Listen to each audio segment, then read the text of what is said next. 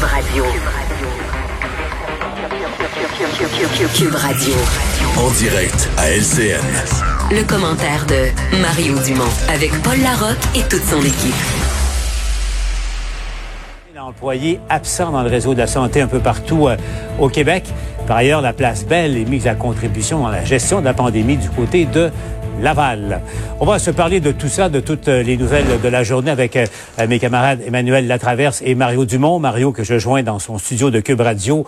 Je salue tes auditeurs. Euh, Mario, euh, si vous voulez, tout de suite, on va aller joindre Alain Laforêt à Québec pour faire le résumé un peu de ce qui a été annoncé aujourd'hui. D'abord, réapparition de la ministre des Aînés, Marguerite Blais, aux côtés du premier ministre, pour annoncer, Alain, qu'on allait assouplir les règles pour les personnes vivant en résidence pour personnes c'est la semaine de la santé mentale et c'était une préoccupation du gouvernement. Après huit semaines, ça commence à être difficile de toujours rester à la maison. Donc, pour 1800 résidents, 140 000 aînés, on va permettre, entre autres, des sorties sans supervision dès aujourd'hui et les membres de leur famille pourront aller les voir à l'extérieur de la résidence tout en conservant une distance de deux mètres. Également, ce qu'on annonce, c'est que dès le 11 mai, et ça, ça va faire plaisir à plusieurs, je pense entre autres à mes parents, Paul, qui pourront aller à l'épicerie et à la pharmacie selon des heures prédéterminées tout en prenant des mesures de sécurité. On va pouvoir aller faire quelques emplettes. C'est pas toujours drôle lorsque les enfants vont faire euh, l'épicerie. On choisit pas toujours ce qu'ils apprécient. Bref, ça aussi, c'est une règle qu'on va assouplir, mais il faudra être très prudent. Aussi, dès le 11 mai, les proches aidants significatifs, ça veut dire ceux qui y allaient avant la pandémie, là on parle de 10% pourront retourner dans les résidences pour aînés pour aller prêter main forte. Et également, question humanitaire, ça c'était un reproche qu'on faisait au gouvernement depuis huit semaines. On va permettre aux gens de retourner dans les soins palliatifs pour aller dire un dernier au revoir à ceux qui sont sur le point de quitter. Bref, écoutez la suite. On change de paradigme. Si un établissement veut refuser l'accès aux proches aidants, il devra justifier cette exception auprès du ministère de la Santé et des Services sociaux. Il y a des conditions. Euh, il peut pas y avoir de cas dans la résidence où vous êtes parce qu'à ce moment-là, il vous pouvez être en incubation puis transporter le virus à l'extérieur. ça prend des respects des consignes sanitaires qui vont être applicables à tous. Distanciation physique d'au moins deux mètres, le fameux six pieds. On va répéter, répéter, répéter avec les autres personnes qui ne vivent pas avec eux. Ça va prendre une hygiène des mains à la sortie puis au retour de résidence. Lavage de mains, lavage de mains, lavage de mains. On va demander aux gens de porter un couvre-visage dans les lieux publics. Par ailleurs, Alain, la ministre Blais réapparaît dans l'espace public après un bon moment, au moment où euh, on gérait cette, terrible crise en CHSLD. Elle a été questionnée là-dessus. Là. Prend-elle, oui ou non, une part de blâme pour ce qui arrive? C'est sa responsabilité ministérielle. Intéressant de la voir euh, du doigt les années libérales, les gouvernements libéraux, euh, lesquels elle faisait partie, incidemment. Marguerite Blais, élue en 2007, qui a été ministre responsable des aînés sous euh, le gouvernement Couillard. Elle était ministre déléguée. Elle blâme, entre autres, ses collègues à la santé, Yves Bolduc et Gaétan Barrette, qui étaient titulaires du portefeuille. D'ailleurs, Gaétan Barrette lui a répondu sur son fil Twitter en la traitant de Ponce Pilate, en disant qu'elle n'avait aucune influence, qu'elle n'avait rien fait et surtout rien demandé. Parce que lorsqu'on a posé la, question à la ministre Marguerite Blais, est-ce que l'austérité libérale est responsable en partie de ce qui se passe? Écoutez la suite. Quand je dis que les CHSLD ont été les, les mal-aimés, euh, c'est parce qu'on on a laissé ces milieux-là. Il y a des CHSLD qui ont 25 ans des CHSLD où les gens, il y en avait deux par chambre, trois par chambre. J'en ai encore visité de ces milieux-là. Alors, c'est normal que l'infection se répande plus rapidement. On n'est pas capable d'isoler les personnes autant. Est-ce qu'on aurait dû augmenter les salaires avant la fin de la convention collective?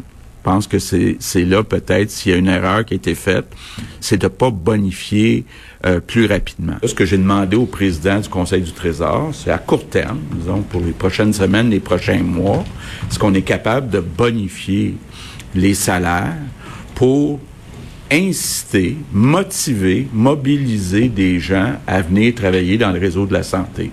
Moi, je préfère ça à la conscription. Donc, vous le voyez, Paul, il manque encore de bras. Là. On disait qu'il y avait 1200 personnes qui sont euh, absentes, 11 200 personnes, pardon, euh, qui sont absentes actuellement du réseau de la santé. Le 22 mars, le premier ministre a fait appel aux militaires. On en a à peu près 600 qui sont arrivés. Il manque du monde. On va augmenter les primes. On est sur le point d'une entente avec les syndicats pour augmenter les salaires. Bref, on veut pas utiliser la conscription. La conscription, c'est quoi? C'est les fonctionnaires qui sont en arrêt de travail et qui sont payés actuellement. Le gouvernement, en vertu de la loi, pourrait leur demander, même les obliger d'aller travailler dans les euh, CHSLD. Le gouvernement préfère avoir des gens qui sont volontaires plutôt que des gens qui sont obligés. Alain Laforêt à l'Assemblée nationale. Maintenant, euh, allons euh, sur le terrain. Je vous rappelle cette annonce aujourd'hui, assouplissement des règles pour euh, les personnes, Marie-Lise, qui vivent en, résidence pour personnes âgées. comment s'est accueillie cette annonce-là, Marie-Lise? très positivement, Paul. Je n'ai eu que des commentaires positifs aux personnes que j'ai rencontrées dans des résidences privées un peu plus tôt aujourd'hui. J'ai aussi posé la question, quelle est la première chose que vous allez faire? On m'a répondu voir nos proches à l'extérieur, à deux mètres de distance. Par contre, pour le propriétaire de la résidence Murray que vous allez entendre prochainement, c'est un peu plus complexe. On a surtout peur, que les efforts qu'on a mis dans les dernières semaines pour éviter qu'il cas de COVID-19 à l'intérieur des murs, ces efforts soient minés, que le pire arrive et que le virus pénètre à l'intérieur de ces murs. Mais là, ça commence à être un peu un peu lourd, ses épaules, un peu lourd. Là. Puis il va pouvoir voir mes, enfants puis mes petits-enfants aussi. Ça, j'avais très hâte de les voir. Ça remonte le moral. Oui. Oui, parce qu'il commence à être beau, là. Très beau. Euh, même qu'on avait le temps d'avoir des, idées. Des idées noires, il y en avait là. Est-ce qu'ils vont le respecter? Ça, c'est une chose. Hein? Quand ils vont aller au dépanneur, bon, ça n'en prend juste un. Juste un. Alors, on vient d'entendre euh, ces résidents qui, eux, disaient avoir le moral un peu bas. Donc, on accueille très favorablement cette nouvelle. Le propriétaire en est conscient, il dit oui, il faut penser à la santé mentale de nos résidents, mais si jamais euh, la COVID-19 euh, rentre à l'intérieur de notre résidence, on ne sera pas plus avancé, même que la situation pourrait être pire qu'avant. Marie-Lise nous parle en direct de Sherbrooke. Merci Marie-Lise. Je me tourne maintenant vers Emmanuel et Mario. Mario, il y, a une part de risque. On comprend là, que les, personnes âgées confinées depuis près de deux mois attendaient cette nouvelle avec euh, beaucoup d'impatience, mais euh, il y a une part de risque quand même. Il y a une part de risque dans toutes les décisions, euh, même celles qui sont prises aujourd'hui. Les aidants naturels, c'est quelque chose qui était réclamé, autant que la possibilité de sortir des gens, mais à chaque fois, on augmente le va-et-vient. On a créé des milieux qui étaient complètement protégés, ni plus ni moins, mais dès qu'on augmente le va-et-vient, on prend un risque c'est pas une période où c'est facile de gouverner parce qu'en même temps, là, tout le monde semble d'accord. Mais les populations changent d'idée en chemin. Là. Euh, si on se retrouvait avec deux, trois grosses éclosions dans des résidences où tout allait bien, puis que là, euh, il y avait des gens qui étaient malades, puis qui mouraient une grand-maman, puis tout ça, les mêmes citoyens qui en Vox Pop aujourd'hui nous disent ah c'est la meilleure décision du monde, vont dire ah on n'aurait peut-être pas dû, on n'aurait pas dû prendre des risques, on a joué avec le feu, puis tout ça. Les propriétaires de résidences, je les comprends aussi. Je me mets moi dans la peau. C'est sûr, je me mets dans la peau d'un aîné, je voudrais sortir là, et je me connais, je serais trois corps fou, je voudrais sortir, c'est sûr. Mais euh, si j'étais propriétaire d'une résidence, puis je me disais, moi, dans ma résidence, là, il n'y en a pas eu un cas à date, pas un seul. Tu sais, euh, je serais réticent, je me dirais, tu on a tout fait pour protéger, puis, là, ben là, on me dit, dans ta résidence, on, va t'obliger à augmenter le niveau de risque, à faire sortir des gens, puis ayant vu ce qui se passe ailleurs et les complications une fois que la maladie est entrée à l'intérieur, c'est pas des décisions faciles. Emmanuel. Ouais, je partage l'avis euh, de Mario, mais je pense qu'à un moment donné, le gouvernement est confronté. Euh, c'est comme toute décision qui entoure le déconfinement, c'est la balance des risques. Et là, on a jugé que le risque à la santé mentale et à la santé en général des personnes âgées était encore plus grand que le risque de propagation. Parce qu'il faut dire, une personne âgée euh, qui sort pas, tu sais, qui a, qui a, l'habitude de marcher, d'aller faire ses courses, d'être active, d'avoir une vie, etc tu les prends, tu les embarres, ben là, tout d'un coup, ils marchent plus, ils font plus d'exercice, leur santé se détériore plus vite et ils sont totalement euh, et gravement là, isolés psychologiquement. Et les personnes plus jeunes peuvent se dire, bon, mais regarde, ça va passer, c'est difficile, c'est un moment passé, mais quand tu es plus proche, quand tu as 70, 80 ans, euh, les perspectives sont beaucoup plus inquiétantes. Là. Et donc, moi, je pense qu'à un moment donné, le gouvernement était, était, le choix était difficile, mais je le comprends de l'avoir pris. Puis aussi, quand tu te mets à déconfiner la société au complet, à ouvrir des magasins, tu sais, sous prétexte de la santé mhm. mentale et du bien-être des enfants, là, on ouvre des écoles. On se fait croire qu'ils vont rester à deux mètres de distance les uns des autres, là. On verra. Vraiment, hein, tu peux pas infantiliser la population sous prétexte qu'ils ont plus de 60 mhm. ans, 65 ans non plus, là. Parlez-moi du retour, j'appelle ça comme ça, le retour de Marguerite Blais. On l'avait en entrevue euh, tout à l'heure.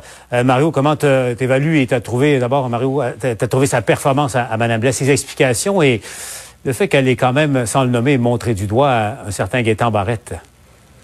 Ouais. Ben, euh, il faut assumer sa responsabilité. Là. S'il y en a un qui a pu y montrer ça, c'est son boss. Là. Je veux dire, personne ne le fait autant qu'à plus qu'une fois, mais il l'a fait dans le cas des CHSLD. Euh, François Legault est assumé euh, complètement. C'est dans le tombe. Évidemment, Madame, euh, on sent que Madame Blais est un peu plus du bout des lèvres. Je dirais, elle a fait le minimum pour un peu chasser ça du décor, parce que je pense que les prochaines fois qu'elle va parler, on va arrêter d'y parler, de ça. on va vouloir y reparler de l'infinité des enjeux, de tout ce qu'il y a à dire sur les années. là, elle a comme un peu euh, nettoyé le paysage, mais euh, je voyais Gaëtan Barrette qui s'attaque à elle, elle qui s'attaque à lui. Il y a personne qui se grandit parce que je pense dans la population, tout le monde tout le monde accepte l'idée euh, que Mme Marois a bien exprimé que, tu sais, collectivement, tous les gouvernements qui sont place, qui sont passés le relais, là, ils ont leur empreinte digitale dessus. Et c'est pas une fierté pour la société québécoise des CHSLD. Donc, c'est pas une fierté pour tous ceux qui, tous les gouvernements qui se sont passés le relais au cours du dernier quart de siècle. Là. Bon, euh, ça, c'est une, une réalité que, mais Mme Blais, elle a été là. Elle a été là avec les libéraux. Bon, avait-elle le pouvoir, pas le pouvoir? Ce qu'on sait, c'est qu'elle a pas démissionné avec fracas. Donc, elle doit assumer une part de responsabilité. Emmanuel, là-dessus. Ouais, moi, je pense que sa part de responsabilité, son mea culpa était très timide aujourd'hui. Là, c'est du bout des lèvres qu'elle a dit je vais assumer ma responsabilité. Moi, le pelletage de responsabilité dans la cour des gouvernements passés, ça, je trouve que ce débat-là a été fait ad nauseam depuis des semaines. Là. Euh, la question qui se pose, et c'est l'éléphant dans la pièce à laquelle personne veut répondre, c'est l'état de préparation des CHSLD mhm. face à la crise de la COVID. Pourquoi le plan de match était pas le bon? Euh, ça, Mme Blais évite habilement ah, d'en parler. Je, lui ai posé la question. la réalité, euh, c'est ça. C'est et puis, le problème, objectivement, c'est que c'est pas comme si on est dans une crise, ça va être fini, puis ça va s'en aller. La réalité, c'est qu'on attend une deuxième vague. On attend potentiellement une troisième vague. Donc, il faut avoir l'impression d'une ministre aux commandes. écoutez, il y a eu des ratés au début de tout ça. On en a parlé. Je vais m'asseoir dès que ça va être terminé. On va développer un nouveau plan, etc. Laissez miroiter la construction des maisons des aînés. Ça, c'est le débat large dans la société. Mais le débat urgent, c'est la gestion des CHSLD et la réalité, c'est que Madame, Madame Blais aussi a nommé un comité d'experts. Ça allait tout régler, ça allait régler le problème, etc. Puis depuis que ce comité-là a été nommé, le nombre de résidences où il y a des cas continue d'augmenter, mhm. puis le nombre de cas continue d'augmenter. Il y a eu 400 cas de plus en quatre jours. Alors, il y en a 4 000. prise de responsabilité, là. Plus de 4 000, hein? Plus de 4 000 au ça, total. On est rendu à 4 800 en ce moment. Ah, c'est ça. Euh, Emmanuel et Mario. Euh, alors, c'est pas comme si ça allait mieux, là. Ouais, exactement. Vous ne bougez pas. On va faire une petite pause et au retour, euh, on va aller euh, avec Elisabeth sur le terrain. Je vous entends là-dessus, là, sur les mesures mises en place pour, et c'est la grande promesse, tester et tester massivement, entre autres, dans le Grand Montréal. Dans un instant.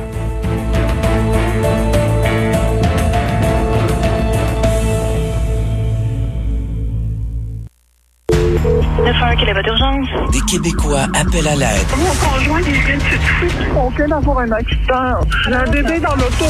Madame, l'ambulance est en route en urgence. Restez en ligne. Les services d'urgence en temps réel.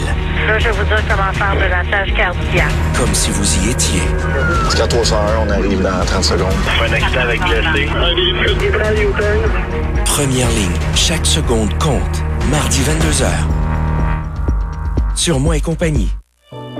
Chez Brouille Martineau, on veille au bien-être des gens de chez nous depuis près de 60 ans. Depuis toujours, votre confort est notre priorité. Et c'est des moments comme nous vivons aujourd'hui qui nous rapprochent encore plus. Et nous rappellent que malgré la situation, la vie continue. Car plus que jamais, il est important de prendre soin de soi. De réaliser des projets, petits ou grands. Et surtout, de rester dans le confort de son chez-soi. Bro et Martineau, complices de votre confort depuis 60 ans. Nous sommes la Elf Society. Dernière saison. Elliot revient pour conclure son incroyable histoire. Est-ce que c'est toi? C'est moi. Le temps presse. En moins d'une semaine, White Rose expédiera son projet et nous, on sera morts. Gardez Monsieur Alderson sous surveillance permanente. Et qu'est-ce que ça a à voir avec toi? Moi, je vais détruire White Rose. C'est terminé. Mr. Robot, dernière saison, jeudi 21h. Chez Raymond Chabot, nous sommes ouverts. Ouverts à vous écouter et à vous aider. De Longueuil à Gaspé, de Sherbrooke à Gatineau. Car pour nos conseillers, vous accompagner en cette période difficile financièrement est notre raison d'être. Ils ont tous le même objectif. Terminer le parcours. Le plus vite possible. Même les plus entraînés ne réussiront pas.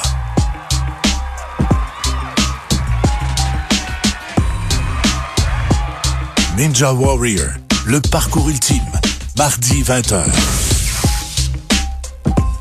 Un, deux, trois.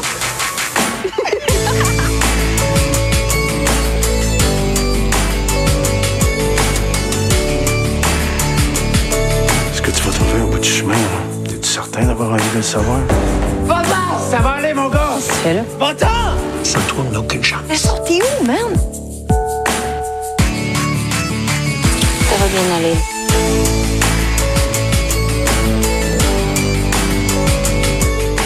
Cette semaine, On prend le temps de souligner toutes les mamans du Québec, celles qui travaillent à la maison avec les petits sur les genoux, puis celles qui vont être loin des leurs cette année. Loulou et moi, on teste nos talents de synchronicité et on se lance dans une chorégraphie TikTok.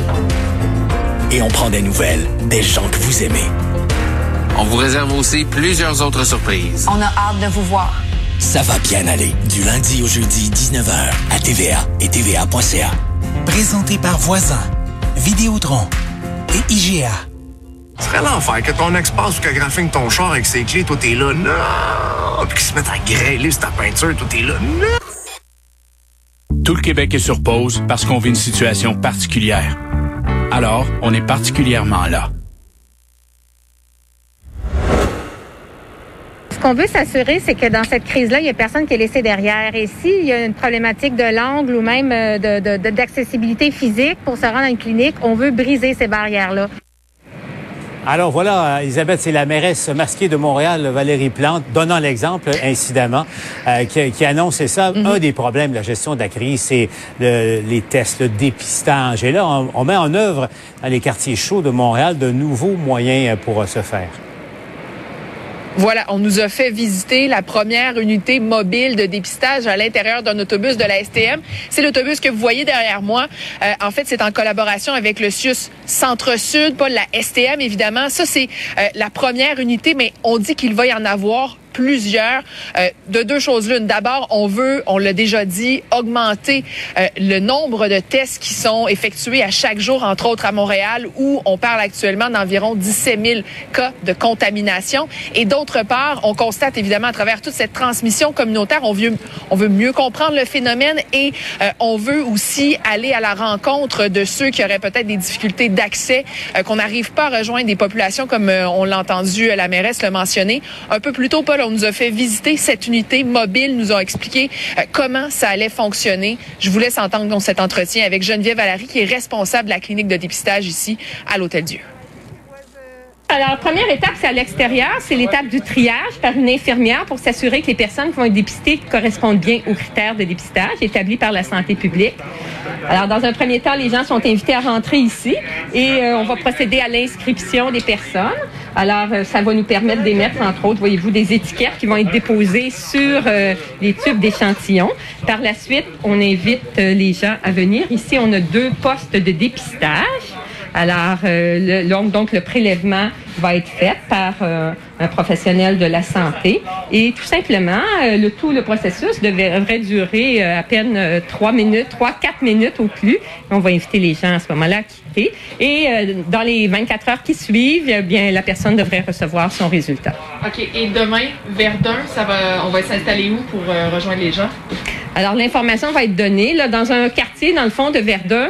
Euh, ça, pourquoi on va euh, dans ce quartier-là? C'est qu'on considère que dans ce secteur-là, il y a une éclosion et que les gens du quartier ont peut-être moins la possibilité de se déplacer et venir au site fixe qui est situé ici à l'Hôtel Dieu. Alors, c'est dans le fond l'objet des cliniques mobiles, d'aller dans des quartiers où on pense que les gens ont moins l'accessibilité là pour euh, le transport pour venir en clinique de dépistage.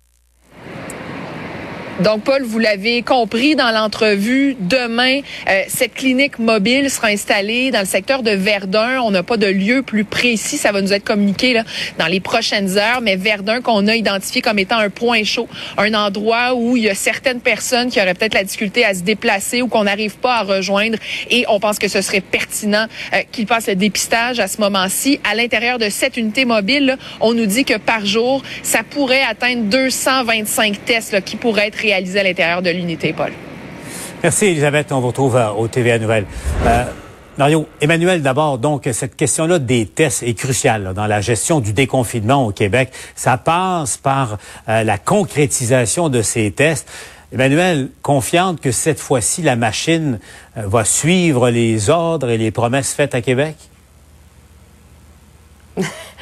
On l'espère tous, euh, je pense, parce que c'est absolument euh, essentiel. Encore plus peut-être que quand on est en période de confinement euh, collectif.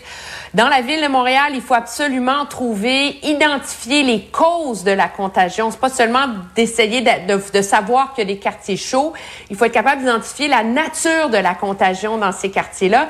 C'est seulement à ce moment-là que les autorités sont capables de mettre en place des mesures pour essayer euh, de contrer mhm. euh, l'éclosion. Et ce qu'on voit finalement, c'est qu'on cherche encore un portrait à comprendre vraiment ce qui se passe à Montréal, mais si on n'est pas capable de tester à très, très, très grande échelle, euh, on peut pas espérer contenir les nouvelles éclosions. Alors, dans le cas de, de, de Montréal, c'est comme un outil, je pense, pour espérer se rendre au déconfinement parce qu'on n'y est pas encore rendu. Mais dans le reste de la province, c'est un outil essentiel pour la protection de la santé publique aussi. Là. Mario, effectivement, euh, le, réseau de la santé ne peut pas échouer euh, dans ce test-là, euh, le test des tests, justement, parce que sinon, on risque d'en payer un prix très, très lourd. Ouais, mais c'est parce que tout est sur la corde raide à Montréal. L'ouverture des commerces en région s'est faite à Québec, ça semble correct euh, globalement. Et Montréal, parce que là, on est pris à on veut pas, les commerces montréalais vont devenir quasiment jaloux de ceux de Québec ou d'ailleurs qui peuvent ouvrir, vont vouloir ouvrir. Bon, les écoles vont probablement ouvrir lundi dans les autres régions. On va se demander ce qui se passe. Puis les enfants dont les pédiatres parlaient, qui vivent dans les plus petits appartements, euh, où on est plus inquiet pour eux, c'est à Montréal. Mm. Mais pour pouvoir ouvrir les écoles, pour pouvoir ouvrir les commerces, il faut que le portrait change à Montréal. Et à l'heure actuelle, je suis désolé, je sais quand on dit ça, on reçoit des bêtises, les gens sont choqués, ils veulent pas entendre ça, mais le portrait se détériore à Montréal. Euh, on a plus l'impression que la, la, la pandémie s'étend euh, vers Longueuil, vers Joliette, vers des banlieues. On est plus dans, on est plus dans une tâche d'huile qui s'étend euh, que dans une situation qui se, qui se résorbe ou qui se calme. Malheureusement, c'est là qu'on est. Donc les tests dans cet univers-là viennent aider là, à, circonscrire, à comprendre exactement ce qui se passe, à poser les gestes pour isoler les personnes qui ont la maladie, les mettre en quarantaine 14 euh, jours, qui la donnent pas à d'autres, etc. Donc cette stratégie-là, elle est archi importante si on veut rêver que Montréal rattrape le reste du Québec et qu'on se retrouve pas à dans tout le reste du Québec, tout fonctionne, euh, les commerces, les écoles, et qu'à Montréal, mais ben, à chaque lundi, on annonce qu'on reporte, puis on reporte, puis on reporte pour le, lundi suivant. C'est ça le danger, que Montréal se retrouve à être toujours reporté. Appelons ça euh, le test des tests. Donc, euh, Emmanuel Mario, on vous retrouve au TVA Nouvelles. Et euh, nous, on va se retrouver demain, bien évidemment. Euh, entre-temps, on va retourner sur le terrain, si vous le voulez, parce qu'on va aller euh, à Laval. Tiens, nouveauté également à Bénédicte. Là, derrière vous, la place Belle qui sera mise à contribution dans la gestion de, de la crise de la COVID-19 ça va devenir ici une zone rouge. Paul, quand on demande quand ça va se faire, on parle possiblement dans les prochains jours, prochaines semaines, mais c'est important de le dire. Le 6 de Laval euh, le souligne. Il faut attendre euh, l'autorisation du ministère, mais déjà, j'ai pu aller rapidement dans les dernières minutes, là, aller à l'intérieur. On voit qu'on installe déjà des lits. On est en train de former des chambres. On s'attend à avoir environ une cinquantaine de personnes qui vont être là, des gens qui vont provenir des résidences pour personnes âgées, des ressources intermédiaires. Il y a des questions qui sont soulevées quant au personnel. On a pu croiser sur place donc un membre du syndicat qui soulève certaines questions et je vous donne d'autres détails, mais on l'écoute d'abord. Ce qu'on sait, c'est qu'ils vont déplacer les patients COVID positifs ici à la place Belle, ce qui n'est pas une mauvaise idée en soi pour nous. Par contre, notre inquiétude, nous, c'est au niveau de la main-d'œuvre. Parce que vous savez, présentement, le 6 de Laval dessert des préposés aux bénéficiaires dans 5 CHSLD privés, en plus de nos 5 CHSLD, et là, on rajoute la zone rouge ici. Donc, on sait que les CHSLD vont se vider de zone rouge. On va mettre des patients qui sont, qui sont en attente d'hébergement, qui vont s'en aller en hébergement là-bas. Donc, on se dit où on va trouver la main-d'œuvre pour aider et donner des soins à la population de qualité. Le 6, de son côté, se dit confiant qu'on va avoir le personnel nécessaire. Je vous montre ici, c'est les glaces communautaires. Il faut savoir que ça ne sera pas à l'intérieur de l'amphithéâtre. Et ce qu'on nous dit, c'est qu'il y a vraiment tout l'équipement qui devrait être sur place, tout le personnel, des pharmaciens, les médicaments nécessaires. Donc, prochain jour, prochaine semaine, avec l'autorisation donc du ministère. Bénédicte en direct de Laval. Dans un instant, on répond à vos questions. On ouvre les lignes. Nos experts sont là pour y répondre.